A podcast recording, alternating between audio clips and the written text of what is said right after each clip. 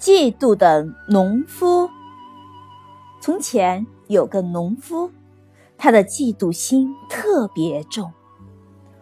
若是看到邻居家的小麦长得好，他心里就会不舒服；要是看到邻居家的畜生长得比自家的好，他心里就会更加不舒服。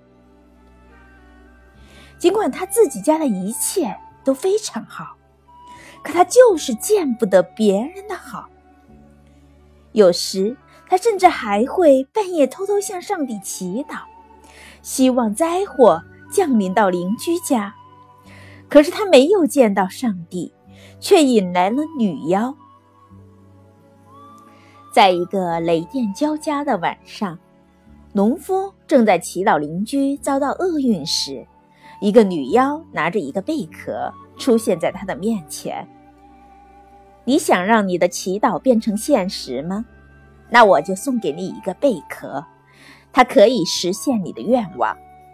但是你要记住，你的愿望不仅会发生在你的邻居身上，也会发生在你自己身上。另外，你还要记住，千万不要摔破了贝壳，否则咒语就会在你邻居身上失效。而你则不会，所以你要想好。得到这个宝贝后，农夫十分高兴，终于可以狠狠地收拾邻居一把了。他恶狠狠地说：“我希望邻居家的小麦全完蛋。”第二天一早，邻居家里的小麦果然全都枯死了，当然，他自己地里的小麦也全枯死了。农夫心里非常高兴，心满意足地回家了。过了几天，他的邻居过来和他商量，把两家的鸡鸭运到集市上去卖掉的事情，以便度过这个艰难的时期。本来邻居是出于好意，可是农夫却不这么想。他看到邻居家的小鸡小鸭长得很肥时，就生气地拿出贝壳说：“小鸡小鸭全完蛋。”第二天。两家的鸡鸭都死光了。接着，农夫又让两家两家的牲畜都死光，让两家的家具都被人偷走，让两家的亲人都卧床不起，最后两家人都变得一无所有。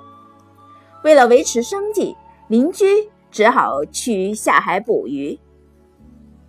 但就算这样，农夫心里还是很嫉嫉妒和恼怒。他大叫一声说。什么实现愿望的小贝壳，简直就是个废物！他怒不可遏地摔破了拽在手里的小贝壳。就在这一瞬间，邻居家因为诅咒失去的一切全都回来了，从此从此过上了幸福的日子。而农夫一家却从此失去了一切。斯宾诺莎说：“骄傲的人必然会嫉妒，对于那些因为德行而受人称称赞的人，他们尤其记恨。”就像上面提到的那个农夫一样，他见不得别人一点好，看到别人比自己强，比自己过得好，他就给别人下诅咒，结果不但没有伤害对方，反倒害了自己。